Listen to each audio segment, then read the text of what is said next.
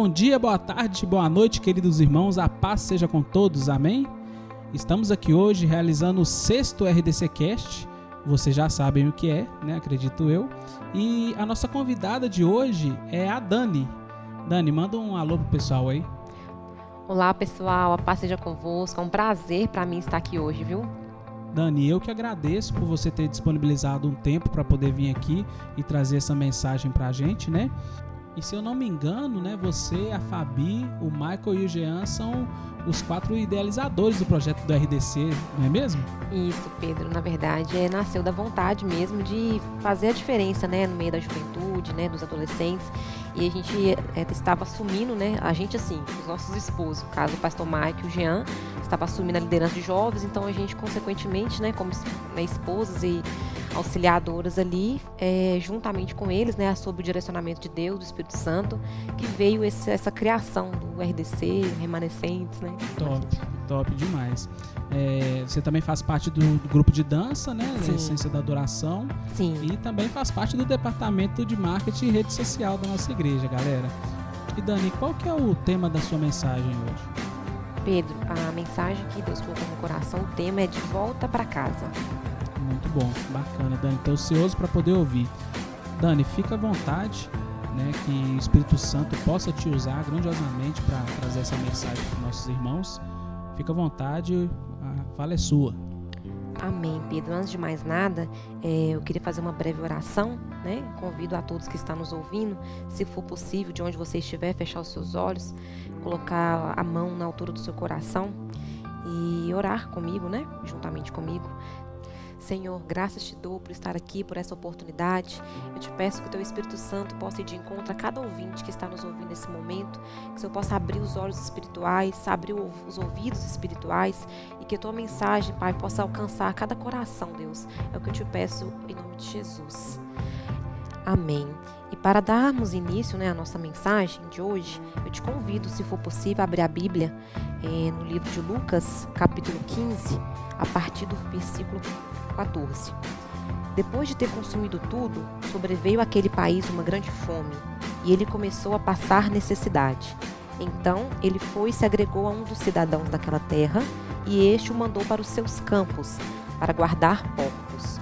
Ali desejava se fartar das comidas dos porcos, mas ninguém lhe dava nada. Então, caindo em si, disse: Quantos trabalhadores de meu pai têm pão com fartura e eu aqui morro de fome? Levantei-me e irei ter com meu pai, e lhe direi: Pai, pequei contra o céu e diante de ti. Já não sou digno de ser chamado teu filho. Trata-me como dos teus trabalhadores. E levantou-se, foi para o seu pai.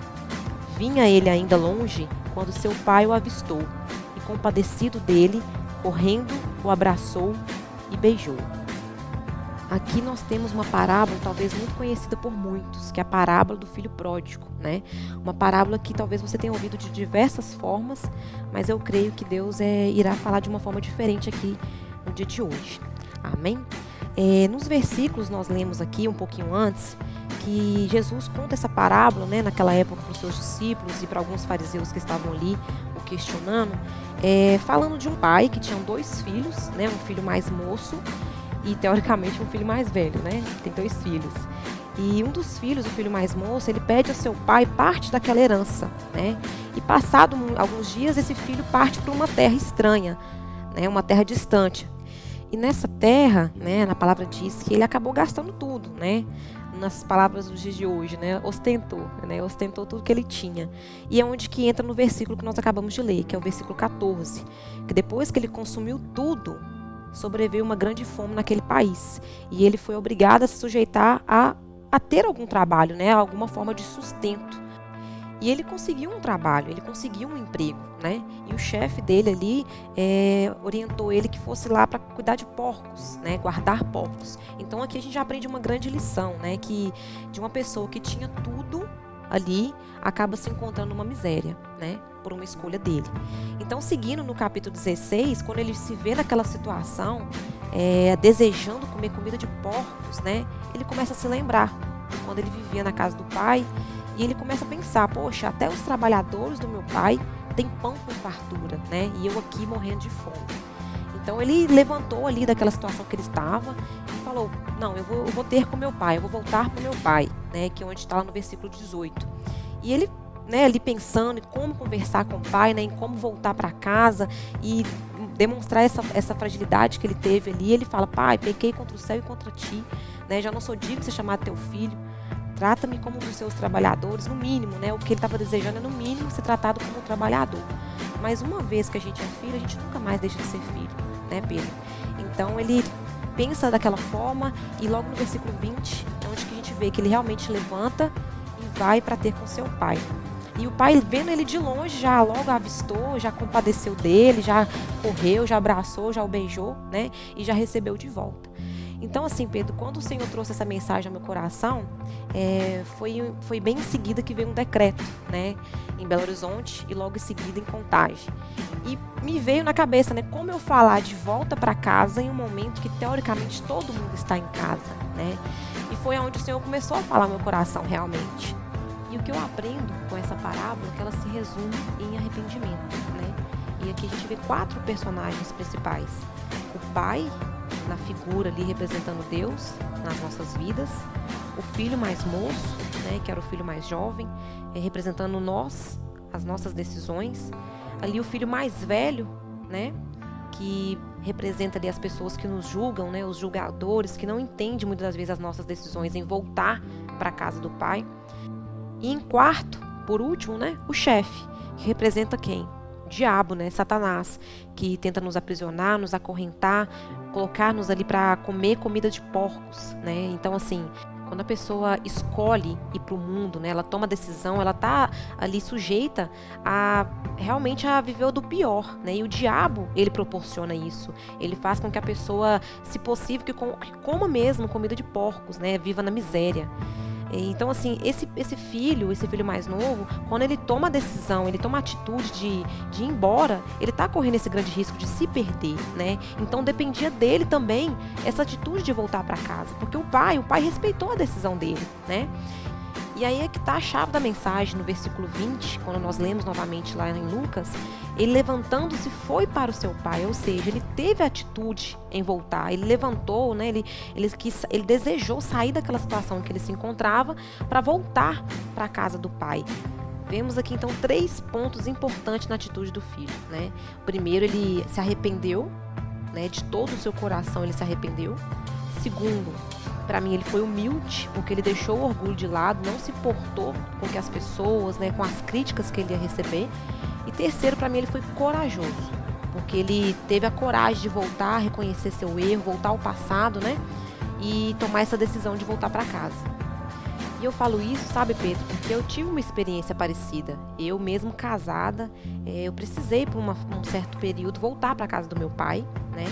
É, eu juntamente com meu esposo nós voltamos para lá. Foi um período, foi uma fase que foi necessária. Mas o que, que eu penso quando a gente fala casa do pai, né? Assim, remete a lugar de proteção, né? Lugar de refúgio, um porto seguro. E talvez você está nos ouvindo aqui hoje e pensando, né? Eu já moro com meu pai, moro com minha mãe, ou então eu vou voltar para casa dos meus pais, eu preciso voltar para casa dos meus pais? E pelo contrário, né? O convite que nós fazemos hoje é que você volte para a casa do seu pai, mas o seu Pai Celestial, né? Que por uma ironia, hoje nós estamos teoricamente, né? Com a casa do Pai de portas fechadas, entre aspas. As igrejas com portas fechadas. Mas se você, de onde você estiver hoje, se arrepender de todo o seu coração, assim como aquele filho pródigo, for humilde em reconhecer que você foi embora e que precisa voltar, e for corajoso, assim também como o filho pródigo, hoje mesmo o Pai te recebe de volta, de braços abertos. Então, Pedro, assim, essa é a mensagem que Deus colocou no meu coração, sabe? É, o amor de Deus é tão grande, mensurável pelas nossas vidas, que nós sabemos que Ele entregou um filho, né? Jesus naquela cruz morreu por nós. E Ele é o único caminho, né? Que nos leva de volta para o Pai. Que Ele é o caminho, a verdade e a vida, né? Ninguém vem ao Pai se não for através dele. E aquele que crê e for batizado será salvo. Então, o primeiro passo é crer, né? É voltar para a casa do Pai. E se você hoje talvez se encontra afastado né, da casa do Pai por algum motivo, não aceite né, que o diabo te aprisione, que você viva em meio aos porcos, em meio à sujeira, em meio à miséria. Hoje mesmo é a oportunidade de você voltar para a casa do Pai. Amém? É isso, Pedro. Top demais, Dani. Eu particularmente gostei muito, eu amo essa passagem do filho pródigo, né? E, e realmente, é, pelo menos em algum momento da vida, a gente pode acabar ficando baqueado e sendo tentado pelas coisas do mundo, mas a gente tem que lembrar que mesmo se a gente for, a gente tem um pai que nos acolhe, né? Porque é, eu, por experiência própria, eu fiquei anos dentro da igreja só o corpo mesmo, porque a alma e o espírito estavam no mundo, nas coisas do mundo, aprisionado junto aos porcos, e ali os porcos podem ser representados por pecado, vício, né? Muitas coisas ruins que o, o, o, Satanás ele oferece. E é curioso, até na passagem que você falou, que chegou um momento que ele queria comer ali dos porcos mesmo, de tanta fome que ele sente, né? E como que as pessoas, quando elas estão no mundo, quando elas estão afastadas do Pai, parece que tem um vazio dentro delas, né? Parece que sempre tem é, uma necessidade maior e nada do que ela colocar para dentro, né, vai satisfazer ali. Ok, verdade. E se a gente for olhar a condição que ele estava naquele momento, Pedro, muitos podem até falar, né? Ah, eu não tenho força, né? Ah, por, às vezes por um relacionamento, por um emprego.